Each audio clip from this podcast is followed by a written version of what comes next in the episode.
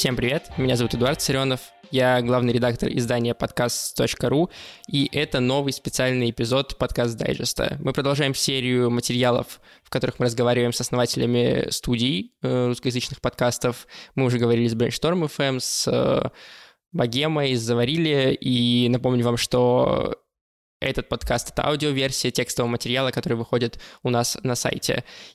Сегодня я поговорил сразу с тремя основателями, с тремя основателями студии «Либо-либо», с Ликой Кремер, Катей Крангаус и Андреем Борзенко. Мы поговорили в целом о том, как устроена студия «Либо-либо». Э, этот разговор будет очень условно поделен на три части. В первой части мы обсудили как запускаются проекты внутри студии, э, почему их стало меньше в этом году и почему их собственные запуски, ну, каких-то своих проектов, да, ничем не отличаются в подходе от запусков э, подкастов вместе с брендами, вместе с какими-то компаниями. И почему это тоже, да, на мой взгляд, важно проговорить. В второй части мы поговорили про отношение в целом к подкастингу, растет он, не растет, э, как продвигать свои собственные подкасты и как это делает студия либо-либо. А в последней небольшой э, третьей части мы обсудили должности, роли, которые есть э, в студии, продюсер, редактор, чем они отличаются, сценарист, и еще затронули вопрос, как в студию подкастинга на примере либо-либо можно попасть. Слушайте этот материал здесь или переходите по ссылке в описании на текст, если у вас нет времени его слушать. Надеюсь, что вам понравится. Спасибо либо-либо за то, что не согласились в этом принять участие.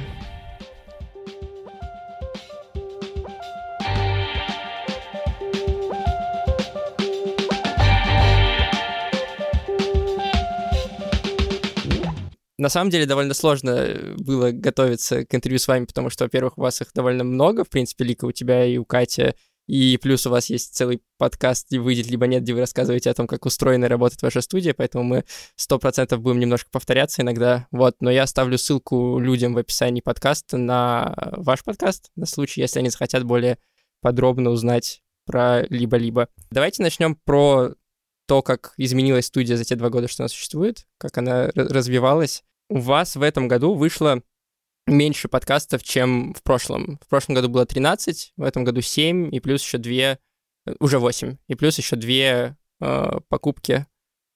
Почему так? Что изменилось? Какой-то новый подход? Во-первых, год еще не закончен. Угу. Во-вторых, покупки стали часть наших подкастов, поэтому мне кажется, чего мы их отдельно считаем. И я бы не хотела называть их покупки, я бы хотела называть их объединение слияние и объединение. Ну и, конечно, важная причина — это в том, что сначала мы запускали подкасты, и у нас их не было, а потом нам нужно было поддерживать существующие и добавлять новые. И это более трудоемкая задача, чем запускать подкасты с нуля. Да и вообще мы второй год подряд пытаемся друг другу обещать, в основном я пытаюсь обещать, следовать правилу «лучше меньше да лучше». Но ничего не получается. Нет, вот Эдуард считает, что получается. Не-не-не, это, это очень смешной эффект. Я так подумал, блин, а что, правда, что ли, мы меньше стали делать? Но на самом деле, кажется, Кажется, нет. что не меньше. Да? Кажется, что Но не я меньше, все время говорю, просто... мы да. меньше стали делать. Мне никто не верит. Спасибо, что ты заметил. Ну, Да, но нас стало больше при этом. Так что, может быть, это и правда. Правда в том, что, по крайней мере, мы стараемся не множить сущности. Нам сейчас интереснее сосредоточиться на укреплении и углублении существующих проектов, тех из них, которые нам кажутся наиболее перспективны и, Мгм. и интересны с этой точки зрения, копать вглубь, копать в аудиторию, копать форматы. Короче, работать с одним фидом в одном направлении, а не создавать три там, где мог быть один. И какие-то штуки мы уже по этому поводу придумываем и делаем, и какие-то из них очень скоро, по-моему, появятся. На самом деле тут еще такой эффект, что мы начинаем что-то делать, что раньше не делали, или мы не делали, или вообще никто не делал.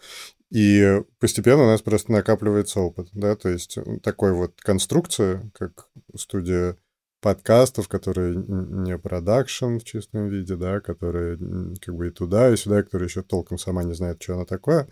Такого просто не было, и поэтому мы делаем что-то новое, понимаем, работает оно или не работает, а в следующий раз нам уже проще решать, надо ли это делать и каким именно образом.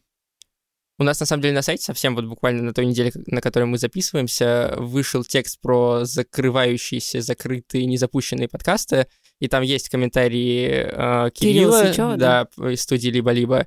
И давайте я про это тоже, как бы оно, естественно, вытекает, спрошу. У вас есть примеры, когда, например, э, Торг Уместен подкаст выходил, и в этой же RSS-ленте начал выходить подкаст «Город в котором», и, в принципе, как Кирилл говорил, вы пытаетесь не закрывать подкасты, это тоже как бы продолжение истории с э, немножением сущности, Ну получается. да, но мне больше нравится формулировка «не множить сущности», чем мы пытаемся не закрывать подкасты, потому что у нас нету самоцели не закрывать подкасты. А они опять рождаются, и ничего с этим не поделаешь, да. Как часто у вас э, возникают пилоты, которые не запускаются потом? У нас у всех они бывают регулярно, ну, я- мне кажется, что каждый, я бы сказала, что каждый, примерно, третий или четвертый подкаст, Мгм. который мы запускаем, мы не запускаем.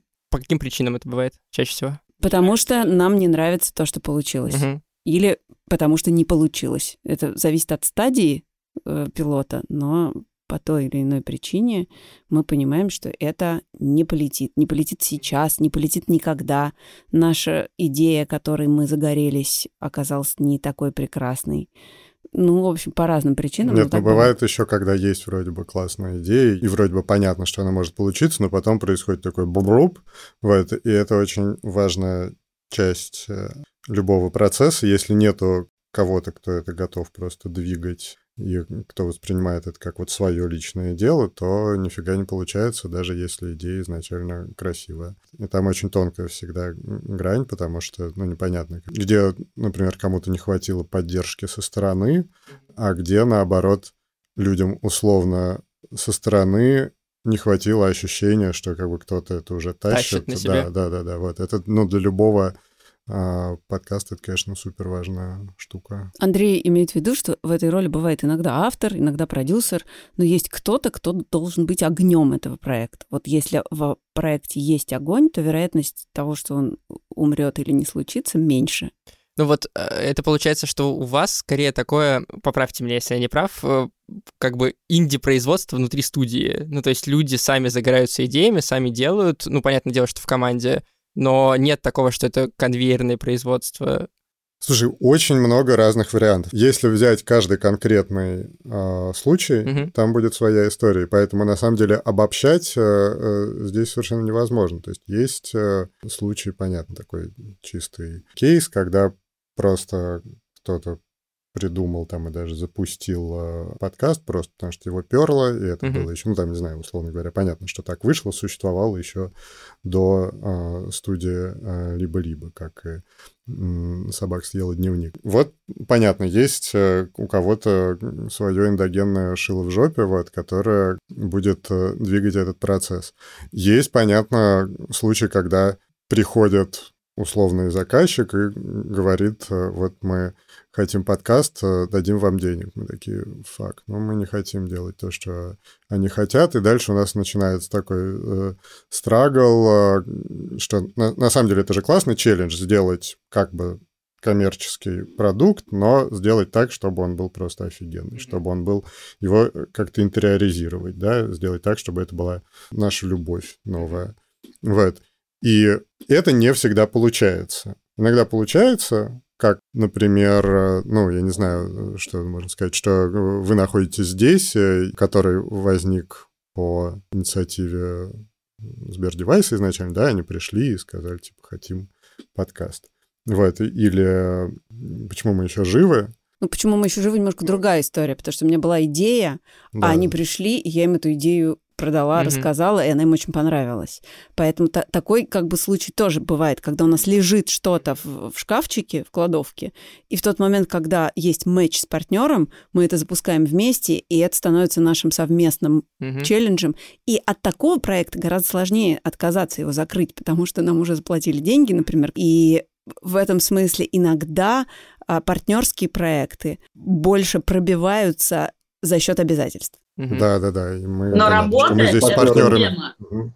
только если э, там все равно заинтересованы все участники, потому что хорошие проекты, про них непонятно, что они партнерские. Угу. Я про это как раз хотел тоже поговорить, но раз уж мы сюда перешли, сразу давайте поговорим про партнерские ваши подкасты. Их, в принципе, в этом году было больше, чем те, которые вы запустили сами. И кажется, в этом году вообще не было запусков, э, которые просто были бы либо-либо без партнера. Но мы сейчас не запускаем никакие подкасты, в том числе изначально свои. Угу.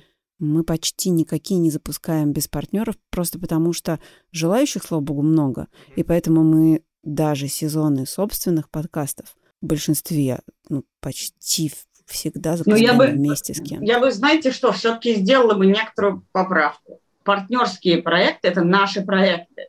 Да? Mm-hmm. И как говорить, что мы запустили только партнерские, а не запустили наши, это некорректная формулировка, потому что мы запускаем наши подкасты. Почему мы еще живы? Очень крутой наш подкаст. Как бы что было первым звеном в его запуске, не, не столь принципиально. Сперва ради мы запускаем как свой подкаст. Мы работаем над ним так же, как мы работаем над всеми нашими подкастами.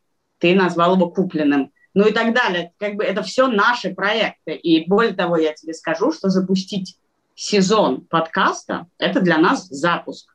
Если mm-hmm. это сезон подкаста, который уже выходил, это не меняет процесса запуска подкаста. Да, не, я согласен полностью. Я это спрашиваю по той причине, что э, многие на самом деле э, там в комьюнити, условно говоря, или слушателей делят эти вещи очень сильно. То есть, когда это запускается, условно, там студия либо-либо запустила подкаст, и там нет значка какого-то другого бренда. Это но воспринимается одним образом. Да, но это воспринимается одним образом, а когда там есть этот значок, это воспринимается ну, это другим образом. же подкастерская такая история, что типа то ли это инди-чувак, который сидит под одеялом там и так далее, то ли это может быть бизнесом. Ну, понятно, что мы на этой грани так или иначе пляшем в это, и а, у нас есть, безусловно, а, примеры, когда а, там не собиралась какая-то кажущаяся нам достаточная аудитория, ровно потому, что это было слишком, ну, как бы, э, слишком такой коммерческий mm-hmm. проект. Но окажется, таких примеров меньше, чем наоборот, да, то есть, это, ну, это, ну, блин, ну, это понятно, ну, что да, всегда, это... когда есть плашка партнерский материал, всегда ты это с меньшей степенью вероятности откроешь. Мне просто кажется, что это важно проговорить, что у вас подход не меняется, ну, потому что мне ну, кажется, да. что ваши коммерческие, да, там, или партнерские проекты, там, тот же «Почему мы еще живы» или «Вы находитесь здесь», они классные, и, типа, их круто, если бы их слушали больше людей. И мне кажется, что это не всегда как будто бы доносится, что это, ну, как бы не... Ответ, он на самом деле такой. Мы такие зажравшиеся твари, которые делают партнерские проекты так же, как свои собственные. И мы так решили, что мы можем себе это позволить, и пока получается. Угу. Обычно. Как часто вы брендам отказываете, которые приходят с запросами? Ну, сегодня я отказал два раза. Вот такая вот зараза. Да, и это, это происходит, потому что меня бьют по рукам. У нас есть выражение внутри компании, они, лез, они лезут на свет. У нас такая штука появилась, что сначала мы не отказывали, потом мы стали бить по рукам, кого попало, чтобы отказывать, а теперь мы пытаемся на самом деле просто придумывать, каким образом не отказывать и при этом не плодить наименование подкаста. Причина, по которой мы отказываем, очень простая. Мы не хотим делать подкасты, которые не будут клевые, у которых не будет аудитории. Угу. И мы, когда понимаем, что к нам приходит бренд с какой-то своей задачей, но мы знаем, что мы не сможем ее решить на своем уровне и на своей планке качества, просто потому что наши интересы не совпадают. В этой ситуации мы отказываем. Мы не хотим делать то, чем мы сами не будем гордиться, мы не хотим делать то, чего не будет аудитории. На самом деле мы можем даже эти, этим сами в какой-то степени гордиться, потому что я понимаю, что бывает такая штука, как не массовый классный коммерческий продукт. It's okay, как бы, да, но действительно здесь уже вопрос э, распределения ресурсов, да, у тебя где-то прибудет, где-то убудет, да, то есть это понятный такой, понятный трейдинг, да, что тебе, ты не можешь одновременно быть э, э, заводиком по производству и э, студией HBO. При этом, но при этом никто не мешает нам в рамках существующих брендов, подкастов, которые у нас есть с аудиторией, придумывать спецсезоны или какие-то спецвыпуски и объяснять брендам, почему это для них будет эффективнее, чем заводить новый фид и с нуля его раскручивать. Ну, это вот один из тех способов, про которые ты говоришь, да? Да. А какие еще есть, если ты можешь рассказать, конечно? Способы что делать? Не плодя фид, не отказывать клиентам. У нас есть э, пример двух интеграций в одном подкасте рекламных. У нас сейчас будет пример спецсезона, который выходит вторым выпуском в неделю. Мгм. Сейчас будет м- микро э, сезон, так вышло, потому что пришел Даниловский рынок, и мы для них специально делаем микросезон на 5 выпусков до того, как выйдет основной сезон. Есть много способов, и действительно внедрять партнеров уже существующий проект, а у нас их на разные темы очень есть разные. У нас есть про психологию, про технологии, про науку, про эти, про отношения, про то, про все. И, в принципе, любой партнер так или иначе а, может быть интегрирован в один из существующих успешных проектов. Я вспомнила еще один кейс. У нас есть, например, подкаст «Голый землекоп», и мы э, делаем вместе со Сбердевайсами проект с микрокастами, где землекоп отвечает на вопросы пользователей голосового помощника Сбера. И это маленькие полутораминутные подкасты, которые выходят эксклюзивно на Сбере, но это как бы некоторое посольство подкаста «Голый землекоп» отчасти, хотя там тематически совсем другой, потому что это детский контент. У вас э, вот эти последние, по крайней мере, проекты, которые были со Сбером, ну, с разными подразделениями Сбера, это классные нарративные подкасты. Ну, то есть вы находитесь здесь, почему вы еще живы, и кажется, что это один из первых таких примеров, когда есть э, нарративный подкаст э, с коммерческий нарративный Ты подкаст. знаешь, у нас это началось как раз вот с того момента, когда меня еще не очень сильно били по рукам, и мы начали делать проект с кухни на районе. Да, мгм. и мы да, он, наверное, поговор- пораньше да. был, да. Мы, Мгм. Это был наш первый проект в, в этом жанре, но он начинался с разговорного подкаста про еду. То есть сначала, когда мы с ними первый раз стали говорить об этом, они говорят, ну мы хотим вот такой прям, чтобы как сериал. Мы так посмеялись, ну, ну ладно. Ну, Но при этом они говорили, что там должно быть двое ведущих. Вот мы долго обсуждали, как бы они себе это представляли. В общем, короче, ладно, мы решили, что мы сделаем все как просят. Посадили двоих ведущих, довольно много накопали фактуры. Там были, были частично даже готовые эти сценарии, потому что они уже пытались это запустить, и потом только пришли к нам. И мы им отправили то, что получилось. Клевый разговорный подкаст с большим количеством фактуры. Они говорят, нет, ну это вообще не то, что мы хотели. Мы хотели как сериал. В смысле? И мы как бы, что? Мы что-то фыркали, пыркали. И потом до нас дошло, что они хотели, просто они не знали этой терминологии нашей. Они хотели, чтобы это был рассказ, чтобы это был нарративный подкаст, чтобы там был рассказчик. Но они не говорили словосочетание нарративный подкаст, а просто употребляли слово подкаст и говорили, ну как, ну вот, ну как сериал. И когда до нас до этого дошло, когда мы поняли, чего они имеют в виду, чего они хотят, и мы попробовали это сделать, мы для себя открыли в некотором роде новый жанр, который мы тогда только начали осваивать. Я его назвала «Караван историй». Мгм. И дальше мы стали экспериментировать в этом направлении все больше, по-разному. Попробовали так, сяк. Потом вот у нас появился подкаст «Вы находитесь здесь». Тоже в этом же направлении, но уже другой.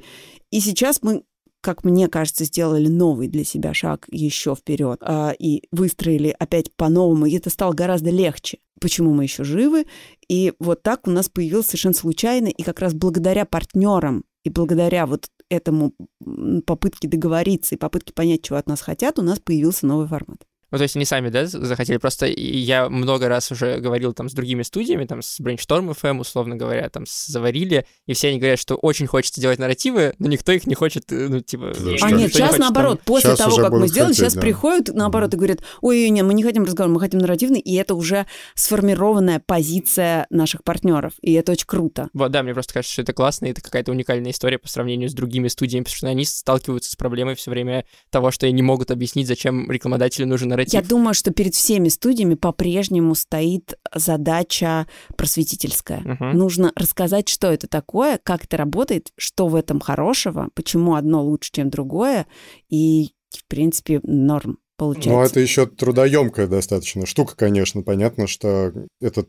требует, скорее всего, ну, там, типа, больше ресурсов, больше денег там и так далее. Понятно, что работа над а, любым а, а, эпизодом например, э, вы находитесь здесь, это действительно огромная, кропотливая работа нескольких человек. Угу. Но, например, подкаст «Хроники еды», про который я э, рассказывала, и который впервые появился вот в этом жанре каравана историй, он случился во многом благодаря редактору Даше Благовой, которая взяла на себя эту функцию координировать, структурировать, редактировать всю ту фактуру, которая была. Дальше мы поняли, что нам нужны такие люди. У нас появился Семен Шишенин, у нас появилась замечательная Лена Чеснокова. Мы обросли, у нас раньше был один главный редактор, и он же один единственный редактор в том смысле, в котором мы привыкли работать с текстами, да? Слушайте, ну Торгу Мессин тоже был нарративный. Торгу Мессин я тоже вспомнил, что на самом деле самый первый это был, это, ну это вообще мы пришли типа на третий день существования студии, мы пришли в компанию Авито, мы сидели еще, значит, у Лики в квартире на Чаянова, на кухне, и такой, значит, нам первое, значит, приходит Авито. Ну, ну, классно, Авито. И там как раз э, близко до белорусской идти, мы такие прогулялись, погода, помню, была хорошая в это, и, ну, там такой fancy офис. Авито классный, что-то какие-то э, фрукты, напитки э, лежат. А мы просто вообще, как мы вообще не знаем, как бы, кто мы, что мы. Нас... Банда самозванцев. Абсолютно, вот. И мы такие ведем переговоры. Ну и классно, что-то поговорили, классные какие-то ребята. Я помню, что мы Дальше... включали им кусочек из истории русского секса будущий. Про оргазм, да. кусочек бабуси. Чтобы уби- да, убедить это их. Было, это было самое удивительное решение на презентации Ever, которая как бы... Вот, ну, короче, это был такой, на самом деле, совместный брейнсторм. Было понятно, что классно что-то сделать. И вот мы оттуда идем, и я прям помню, что Блин, вот давать нужно так сделать, нужно вот такой придумать поворот. Я вспоминаю какие-то в этот момент э, гимлетовские коммерческие подкасты. Я помню, что у них был, например, подкаст с э, этим самым, с eBay у них был подкаст. Вот. И потом такой, блин, что-то туда-сюда покрутили, послушали этот подкаст с eBay. Ну, тоска, на самом деле, если честно. Ну, то есть, как бы нормально, как говорится, не стыдно. Пойдет. Да, но как бы такое.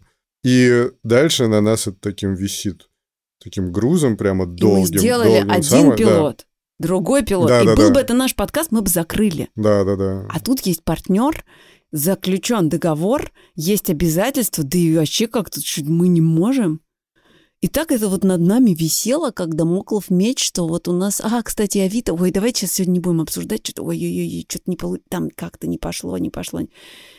И потом просто внутри уже нашего коллектива появились две мощные фигуры в виде Полины Агарковой и Алины Белят, которые вгрызлись и вытащили на себе первый сезон нарративного партнерского подкаста. И ты так слушаешь, думаешь, господи, вот мы так долго-долго, много месяцев прятались от этого обязательства, а потом они вгрызлись и сделали круто. И это было прямо... Это была большая победа. Прям очень было э, хорошее, приятное ощущение того, что получилось. А как э, вот с тех пор, как вы запустились, изменился, по-вашему, ты говоришь, что мы должны продолжать какую-то просветительскую деятельность? Как вообще изменилось отношение к подкастам у брендов и, в принципе, рынок подкастов? И изменилось ли что-нибудь за это время? Конечно. Очень. Очень изменилось. Если раньше мы были совсем такие, а можно матом, да, или, ну ладно, не буду, странные люди, которые э, чем-то непонятным занимаются, но это было забавно, что мы рассказываем про что-то. А сейчас так тоже бывает. И для многих встреча про наше партнерство это еще и микролекция про подкасты. Но все-таки людей, которые говорят, что... Я очень часто сейчас на встречах задаю вопрос, что вы про нас знаете и какие подкасты вы вообще слушаете, и гораздо чаще э, люди отвечают списком или какими-то названиями того, что они слушают, наши, не наши, неважно, но как, как сам жанр популярнее, чем раньше. Нет, ну я думаю, что это всем более-менее очевидно, что вот это вот рассказ, что такое подкаст, который, ну, типа, каждый, не знаю, был каждый третий комментарий, потом каждый пятый комментарий, потом каждый десятый, что-то, кажется, сейчас уже так не носит, по крайней мере, в каком-то ближайшем бабле. Вот. Но понятно, что это все-таки тоже какая-никакая выборка. Я не думаю, что это совершенно закрытое какое-то Да, ты в улан не был в командировке. Вот, слушай, нет, я, я оговариваюсь, я прекрасно понимаю, что... Ну, кстати, да, у нас сейчас... Мы сейчас записали такой выпуск про бурятский городишко Кяхту, что скоро вся Бурятия будет слушать подкасты, поверь мне. Еще классная вещь, что меняется, ну, ты немножко сам успокаиваешься, потому что эта нормализация происходит не только во внешнем виде, но и среди тебя. Ты перестаешь э, думать, блин, что вообще, как бы, чем я занимаюсь, почему я там, типа, всю жизнь работал с текстами, какой вообще нафиг аудио. Вот, и если на там, первые какие-то месяцы работы, например, я постоянно оговаривался и говорил, что что-то прочитал вместо послушал, то теперь у меня наоборот. Я теперь говорю послушал вместо прочитал. Вот. И понятно, что ощущение совсем другое, чем два года назад. Нет, ну важно понимать, что мы что это уже не, не, не какая-то бескрайняя степь, а что это какой-то уже индустриализированный рынок. Много есть студий, которые делают подкасты, много есть хороших подкастов, которые делаем не мы. Ну, это какой-то какой-то гораздо больше рынок, чем был два года назад. Вы в первом сезоне либо выйдет, либо нет. Был такой красная линия, история про то, что нужно не только свои подкасты продвигать, но в целом индустрию и как-то ее популяризировать. Как кажется, сейчас это получается? Мне кажется, что вот этих инициатив и в виде того, что ты делаешь э, в подкаст.ру, и в виде слыша стало так много, что потребность возглавить это ну, как бы отпала.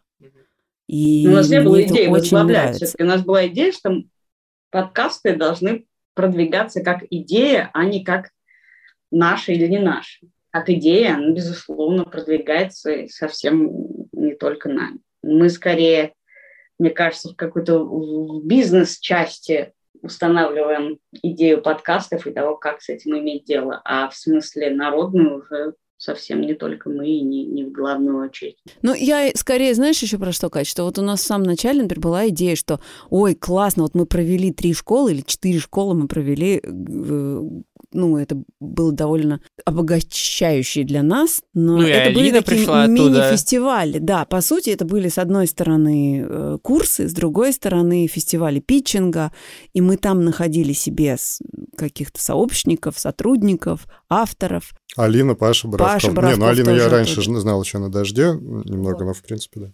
Но сейчас у нас нет мысли, что мы должны такое сами почему-то проводить. Но оно уже есть. Зачем? Но опять Зачем? же, мне кажется, мы все-таки в смысле бизнеса и индустрии делаем какие-то важные штуки. История с объединением закатом империи. И с Андреем Аксеновым, который теперь полноценный, мне кажется, наш какой-то сообщник. И выкуп сперва ради у «Медузы». мне кажется, какие-то очень... И это не последняя э, история, которая с нами произойдет в этом году а, это какие-то очень важные, ну, как бы, когда ты покупаешь на что-то права, это уже как бы ты деньги за что-то заплатил, какую-то бумажки подписал. В этом есть, как вот переговоры велись.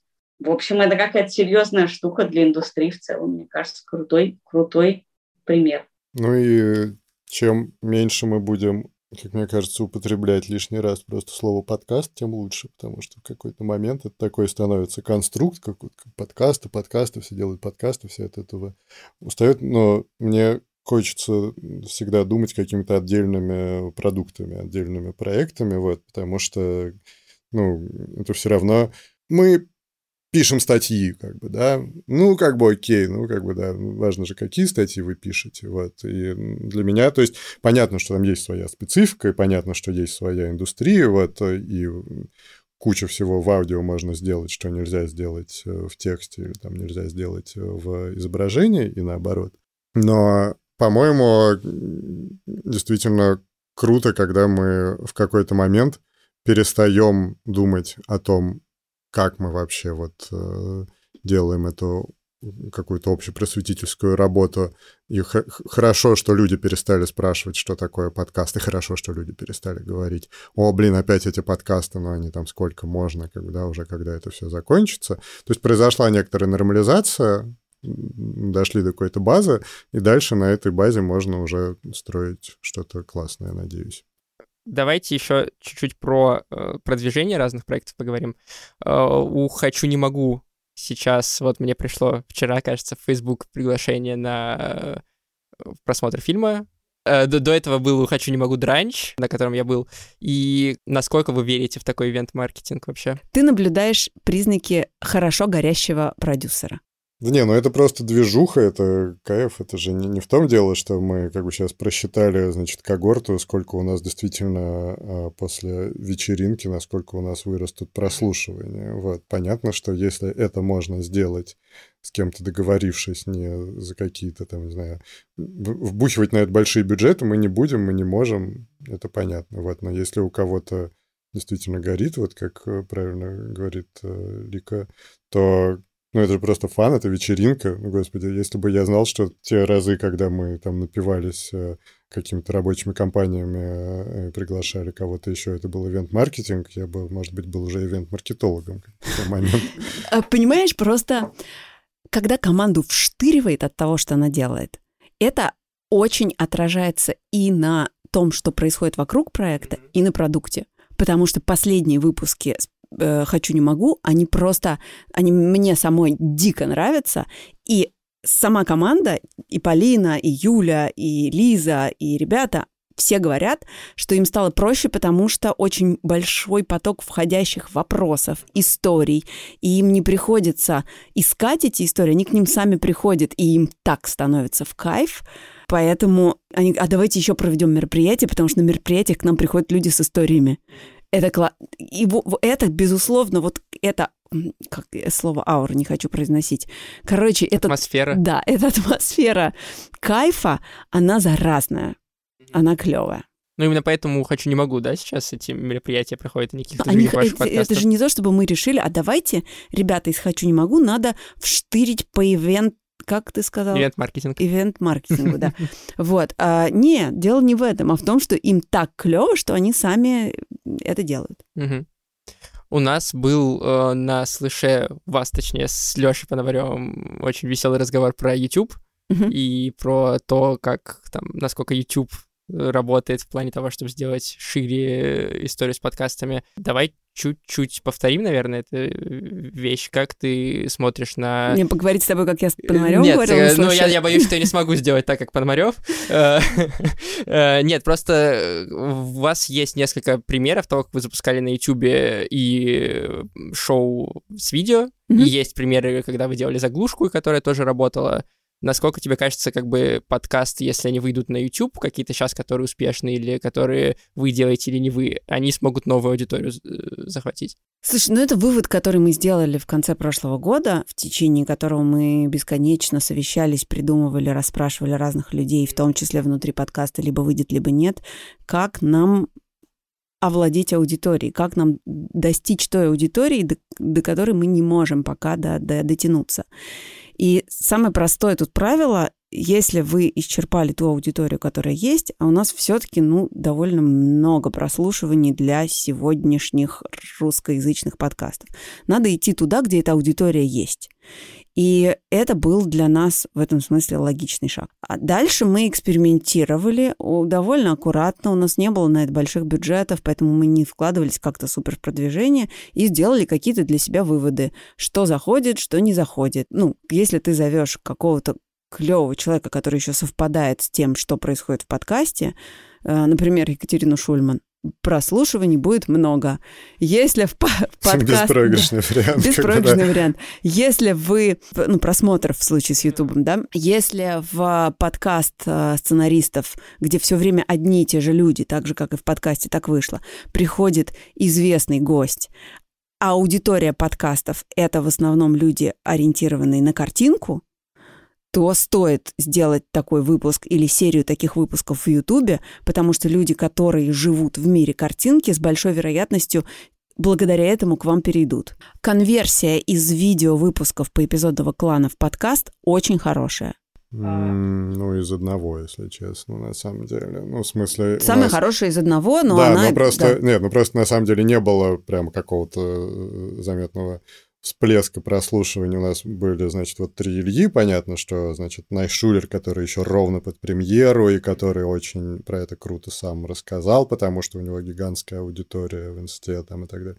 Он полетел-полетел, э, действительно, с э, другими двумя Ильями э, получилось не так ярко, но тоже хорошо, и поскольку от нас ну, как бы это не требовало каких-то прямо сверхусилий, да, мы сделали такой эксперимент. При этом а, с, так вышло, да, ну вот э, понятно, что это не кажется а, стоящим того, а, там, в данный момент экспериментом, когда это просто видеоверсия того же самого подкаста. Понятно, что мы в этой ситуации пытаемся думать над какими-то новыми форматами. Вот. Но с землекопом интересная штука. Вот, да, да я, я расскажу. спросить, да. Значит, землекоп голый по-моему, единственный наш подкаст, у которого как бы YouTube стал основной э, площадкой, при том, что за очень редким исключением это действительно просто э, аудиозаглушка. Мы много порим, много обсуждаем ну, понятно, что нам обязательно приходят там в комментарии на YouTube люди и говорят, а вот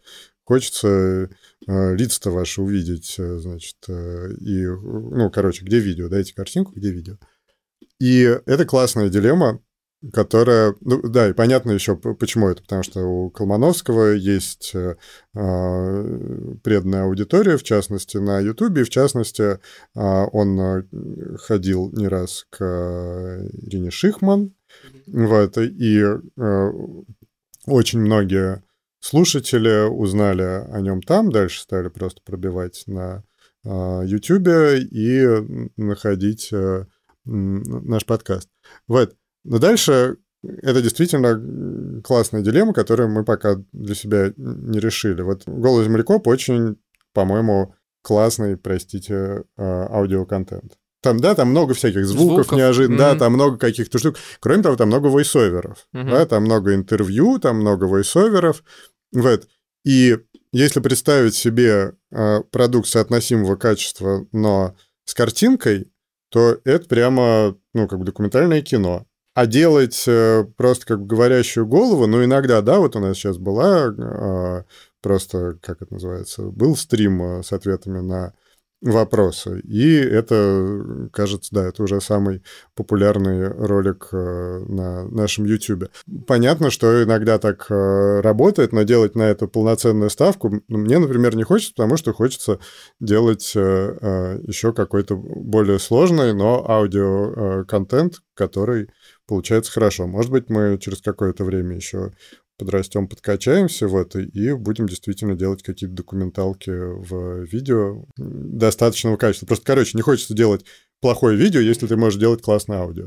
При этом, например, в других подкастах у нас есть какие-то планы. Например, в подкасте «Деньги пришли» у нас есть план запустить регулярный YouTube отдельный. Он уже есть, там уже тоже по окончании прошлого сезона мы сделали 4 видео выпуска, они неплохо полетели. Мы дальше сели и стали придумывать формат, потому что просто сделать видео ради того, чтобы сделать видео, все те же люди сидят за столом и все тоже говорят, неинтересно. Должно быть какое-то визуальное решение, раз это видео.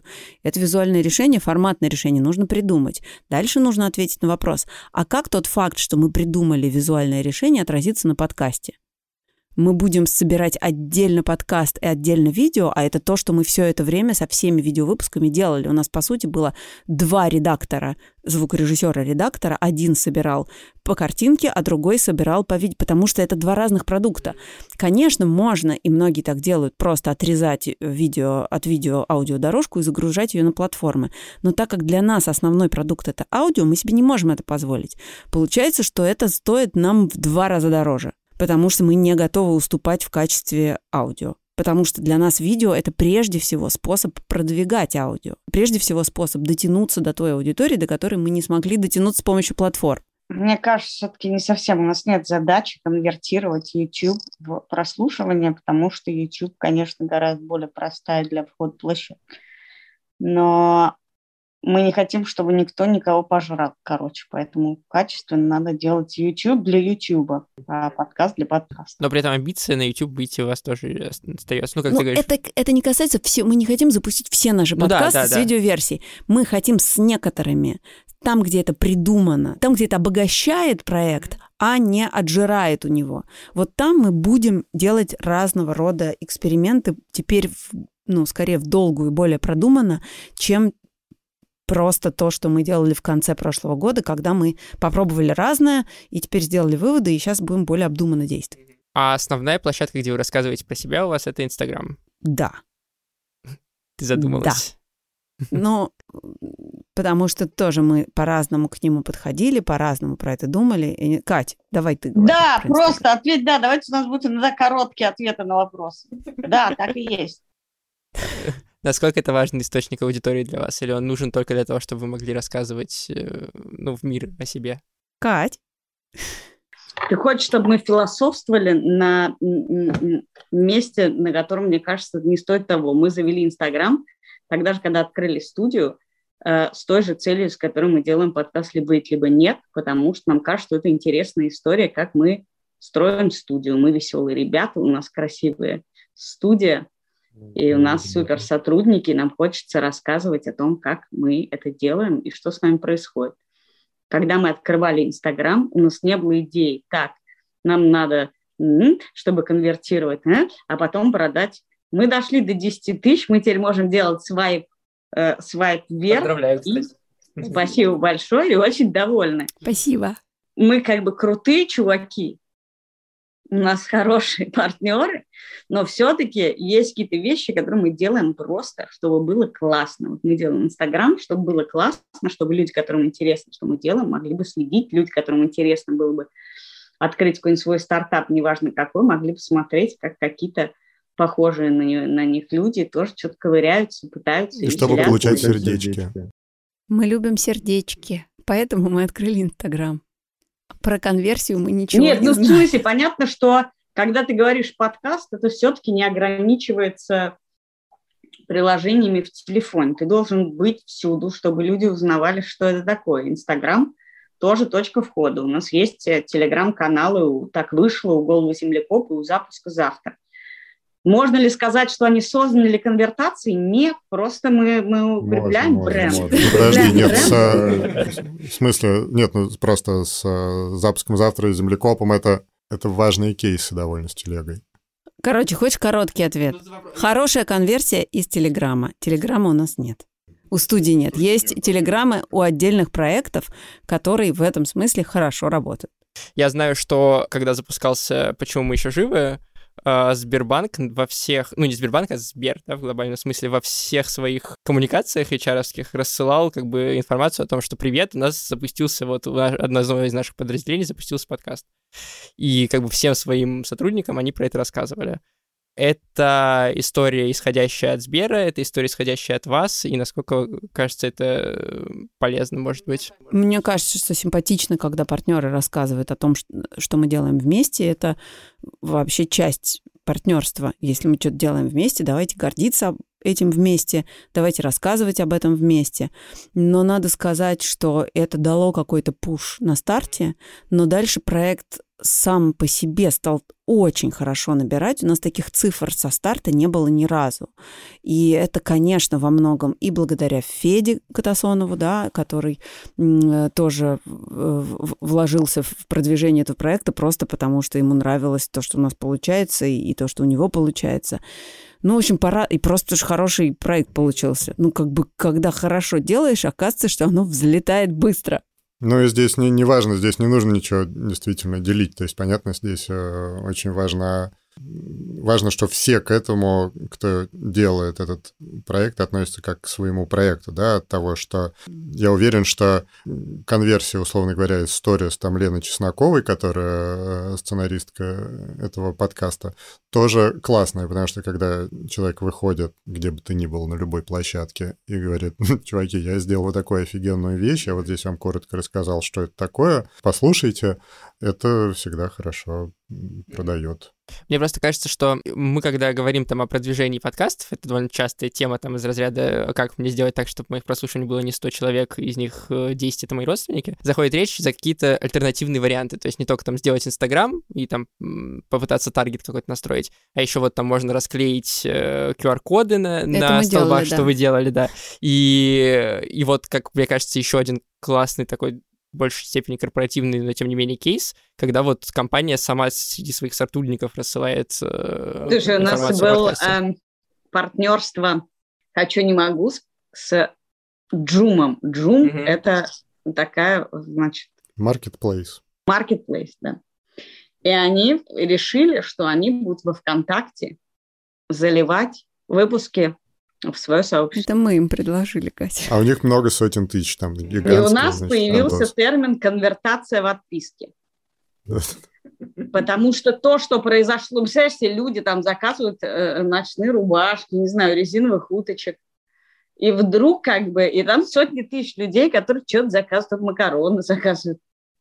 И вдруг им какой-то адский контент, значит, как лесбиянка, девственник, просто какой-то трэш, что-то они все говорят, и они просто все обалдели. Поэтому, ну, это тоже требует настройки и, и аккуратного. Понятно, что Сбербанка сотрудники по всей стране гигантское количество, и даже если ну, это даст какой-то пуш. Понятно, что останутся очень да. малый процент. Я еще знаю, что у вас был кейс с аудиорекламой ВКонтакте. О боже, это был не кейс, это была партнерская какая-то штука. Я записала рассказ про то, что такое подкасты для ВКонтакте, а они нам за это там дали что-то такое в, в личном кабинете. Это было... И у них сломалась эта их инициатива, и после каждых 15 секунд прослушивания музыки ВКонтакте появлялся мой голос, рассказывающий о том, что такое ВКонтакте. Мне писали в личку проклятие. Это была конверсия в ненависть к Лике Кремер. Да, это просто я, я окунулась в поток дерьма, потому что люди писали мне «Хватит, сука, не мешай, заткнись, тварь!» нахер твои подкасты. То есть как бы я весь рейндж, поток э, э, всего, что только можно. Я на себя ощутила, потом они починили, извинились, и кажется, сейчас там уже все в порядке. Тебе реже пишут? Теперь только сердечки. У нас есть медийное продвижение, то, что Настя Гуленкова делает. Тоже это все туда же, что типа нормально делай, нормально будет. Понятно, что а, есть, когда а, запускается какой-то новый подкаст, новый проект, то круто, когда о нем рассказывают. А, для тех немногочисленных редакций, которые остались, понятно, что это всегда немножко такая кринжовая ситуация, когда тебе приходят и говорят, а вот у нас такая штука, расскажите об этом у себя. Ну, как бы спорно. Вот. Но есть много всяких э, телеграм-каналов, есть много всяких инстаграмов. Вот это то, с чем тоже пытаемся работать. И там бывают э, симпатичные кейсы, когда люди просто понимают, что это действительно классно, что это их какая-то тема, и об этом рассказывают не потому, что их об этом попросили, а потому что это совпадает э, с их каким-то интересом. И... Ну, мне, например, очень нравится как раз «Хочу, не могу» колонки, которые на Seriously выходят. А, мне кажется, это клевый кейс. Потом, когда выходили эпизоды, когда выходили новые сезоны истории русского секса и одного расстройства, мы расшифровывали некоторые эпизоды и отдавали их изданиям для того, чтобы они опубликовали это как тексты. Это тоже хороший способ продвижения, потому что кто-то, кто не слушал, почитал, понял, что это подкаст, и, может быть, перейдет и послушает другие эпизоды. Uh, у меня uh, редакторка, стажерка подкаст.ру, которая помогала мне с вопросами, очень просила позадавать вопросы вас про, значит, задачи людей в студии. Поэтому давайте про это я вас поспрашиваю. Uh, Андрей, это, наверное, тебе больше какие задачи у редактора подкастов? Отличаются ли чем-то от редактора текстов и чем отличаются? Насколько Не, ну, в принципе, для меня это достаточно близкие э, какие-то штуки. У нас часто бывает, что это плавающие такие э, редакторские, продюсерские функции. Кажется, вообще в американской, например, традиции часто называется продюсером то, что у нас называется э, редактором, потому что редактор — это не просто как бы человек, который, типа, отслушал и сказал, так, ну вот, Здесь э, у тебя, не знаю, орфоэпическая ошибка, а здесь фактическая ошибка. Ты должен это уметь делать. Но, в принципе, я э, воспринимаю эту работу во многом как э, соавторскую. То есть на стадии еще запуска подкаста ты, во-первых, ты принимаешь участие в том, чтобы вообще его придумать. Да? То есть, вот, условно говоря, подкаст э, по эпизодный клан изначально там смешно было, мы одновременно, значит, э, с чуваком э, с ТНТ придумали, что нужно сделать подкаст, в котором Кантер и Куликов будут говорить про сценарий буквально в один день. Вот. И дальше с ним поговорили, и э, пришел Костя Майер, и дальше, ну, как вот вы садитесь и начинаете придумать, как это будет.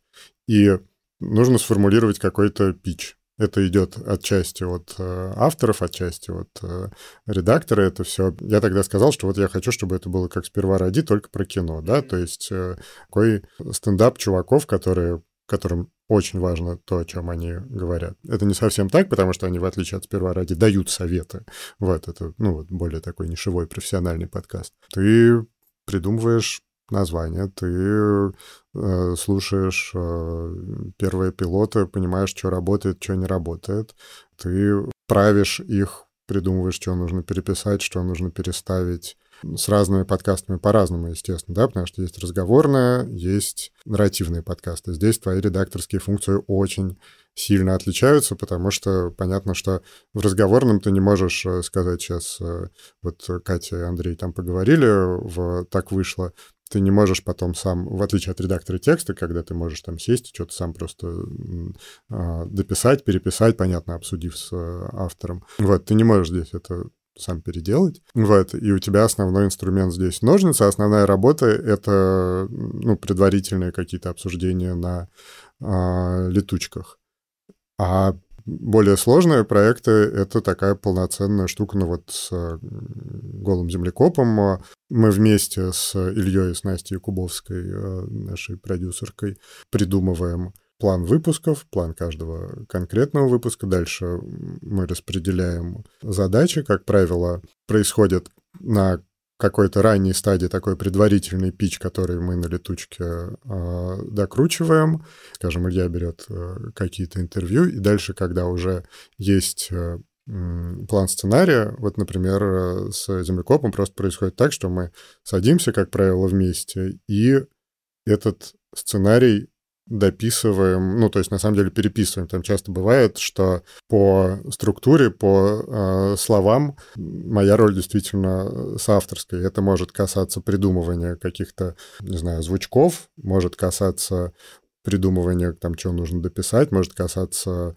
придумывания ну, просто структуры, да, вот как эту историю рассказать. То есть моя экспертиза или экспертиза Семена Шишейна, Лены Чесноков, Юли в том, что мы понимаем, как лучше эту историю упаковать, как помочь автору сделать это более классно. И очень большую роль, конечно, играет то, что у нас невероятно крутые еще звукорежиссеры, саунд-дизайнеры, э, Паш Цуриков, э, Ильдар Фатахов, э, Кира Вайнштейн, Нина Мамотина, да, потому что какие-то штуки, это то, что было мне наверное, по-прежнему остаются сложнее всего какие-то э, штуки часто на уровне, например, э, текста и на уровне звука воспринимаются по-разному, и то, что все они способны, например, взять э, исходники и собрать или рыбу, или, как в случае с разговорными подкастами, собрать уже как бы близкий к итоговому э, выпуску, это, конечно, дико важно. Вот. А так, ну, блин, ты на каждой э, стадии э, принимаешь участие, а дальше ты еще все в конце как бы отслушиваешь и говоришь, типа, а ок, не ок, э, тут э, работает, тут не работает, тут нужно переписать, вот, и... А...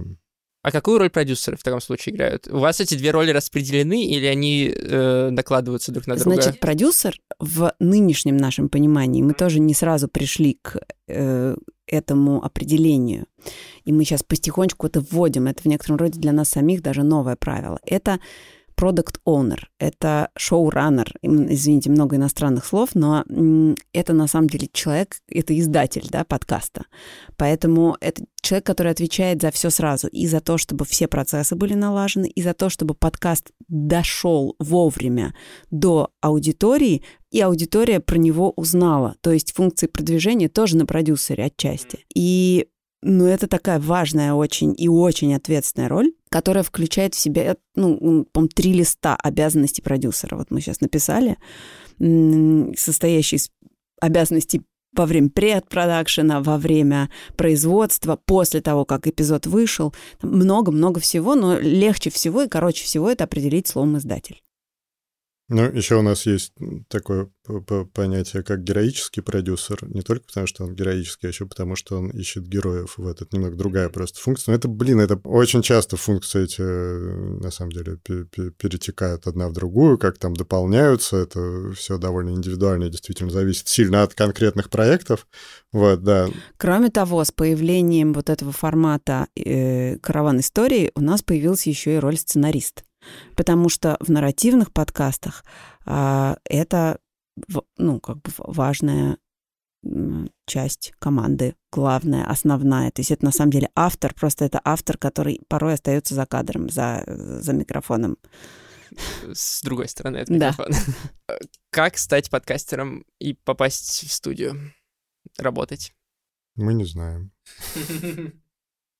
Ну, я могу сказать много красивых слов, которые не вполне, поэтому дисклеймер, будут соответствовать реальности. Я не хочу да, э, лишних надежд давать. Но, тем не менее, скажу, что если у вас есть какая-то очень клевая идея, или вы умеете что-то делать и хотите это делать с нами, напишите нам письмо на подкаст собака либо либо ру. У нас есть пример, например, Кирилл Сычев написал такое письмо, я ответила ему через три минуты после того, как это письмо упало в ящик, и на следующей неделе он стал нашим сначала стажером, а потом сотрудником. И я сейчас вообще не представляю жизни студии без Кирилла Сычева. Просто прямо честное слово. То есть, как бы, вот мы так обрастали людьми, потому что они очень хотели, они писали нам письма, мы встречались с ними, они оказывались какими-то клевыми, созвучными, нам симпатичными, понятными, интересными. Но как бы обещать, что на любое письмо мы ответим или что мы обязательно всех возьмем на работу, я, понятное дело, не могу. Нет, ну всегда на самом деле классно. Понятно, что когда пишет человек, например, просто пишет, что вы классный, хочу у вас э, быть стажером, умею то-то и то-то, да, как правило, у нас есть какие-то стажерские э, задачи, и действительно бывает, что человек вот так приходит, действительно, как Кирилл, и а, становится как бы нашим королем. Но иногда люди делают это не сразу. У нас была да. стажер Юлия Яковлева, которая сначала, я запомнила, что она тихонечко сидит, молчит, и в какой-то момент пришла на... Как раз у нас был курс в Инлиберти, а, и она там спала на диванчике. Я думаю, ну, какая...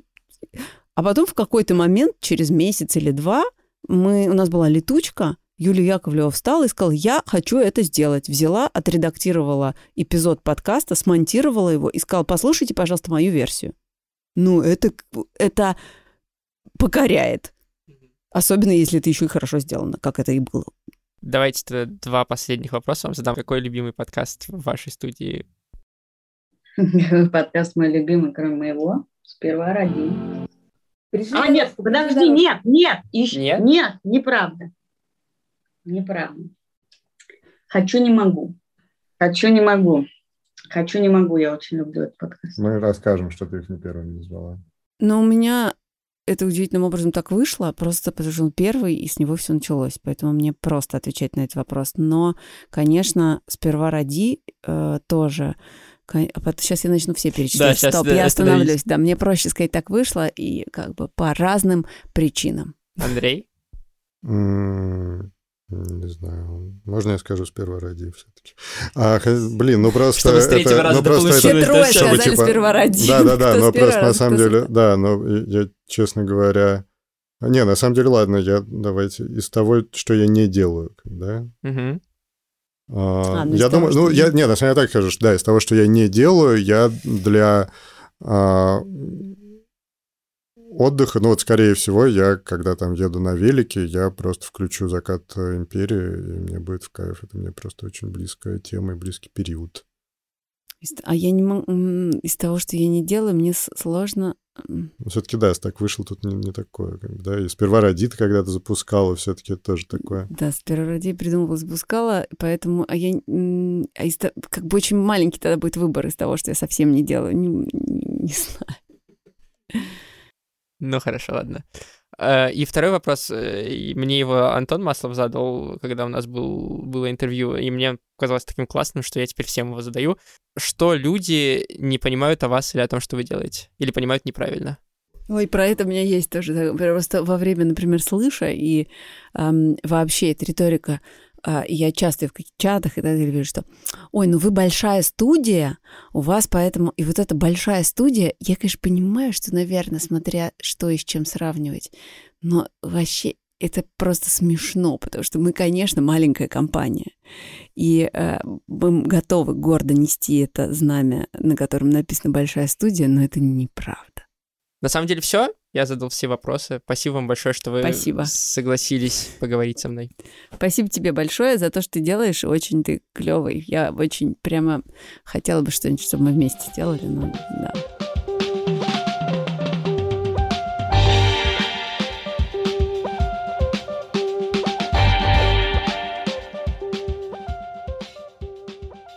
Я напомню вам одну важную вещь э, под конец. Это то, что в приложениях, подкаст-приложениях почти во всех. Сейчас можно оставлять отзывы писать свои комментарии, ставить оценки, и обязательно сделайте это к подкаст-дайджесту людей, которые его слушают больше, чем оценок, который там стоит, поэтому я э, на вас рассчитываю. Это первое. Второе, я должен поблагодарить Иру Волченко за помощь в составлении вопросов для этого интервью. Это редактор подкаст.ру. И э, также я должен поблагодарить наших патронов. Это Радио Свобода, иностранный агент. Это студия Red Barn. Это Дима Новожилов, основатель студии «Сила звука», и это Артур Ахметов, основатель студии «Криопод», а также многих-многих других патронов, которые помогают э, изданию и помогают этим крутым материалом продолжать выходить. Спасибо вам большое. Мы услышимся с вами совсем скоро, в ближайшую пятницу, в новостном выпуске. Так что ждите и будьте в курсе.